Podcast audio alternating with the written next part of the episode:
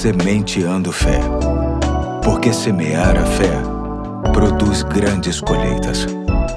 Olá, aqui é o Pastor Eduardo. Hoje é sexta-feira, dia 8 de julho de 2022, e chamo sua atenção para mais um ponto da série O Manual de Fé, cujo texto básico se encontra no Salmo 91, de 1 a 16, sendo que agora vou destacar os versos 5 e 6. Lemos assim esse texto: Você não temerá o pavor da noite, nem a flecha que voe de dia, nem a peste que se move sorrateira nas trevas, nem a praga que devasta ao meio-dia. Na tradução mais antiga, lemos assim: não temerás os terrores da noite, nem a seta que voe de dia, nem peste que anda na escuridão, nem mortandade que assole ao meio-dia. Hoje encontramos a proteção de Deus da maneira mais completa e mais confortante que se possa imaginar. O autor do salmo fala dos perigos diurnos e noturnos, ou seja, ressalta que o nosso Deus está conosco tanto no pavor da noite e na peste que se move sorrateiramente nas trevas, assim como na seta que voa de dia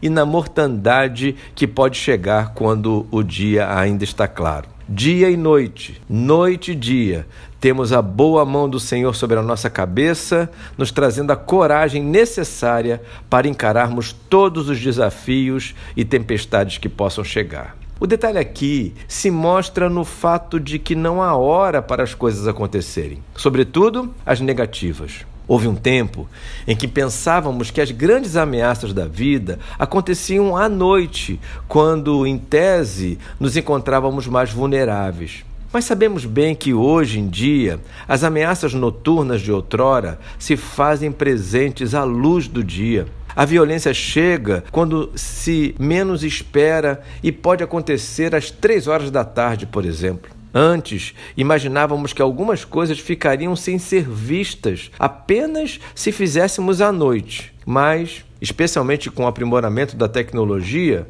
algumas péssimas influências, armadilhas do inimigo das nossas almas, chegam a qualquer instante. Basta ter uma boa internet, um bom pacote de dados e um celular na mão. E é por conta disso que esse texto faz muita diferença. Como é bom saber que temos um Deus que nos dá condições de vencer as ameaças do dia e as armadilhas da noite. Para tanto, é preciso, como nos diz o versículo 1 do Salmo 91, habitar no esconderijo do Altíssimo e descansar à sua sombra, ou seja, fazer de Deus a habitação e o descanso da nossa alma, sabendo que nem de dia e nem de noite ele, o nosso Deus, vai falhar com a gente. Hoje fico por aqui e até amanhã, se Deus quiser.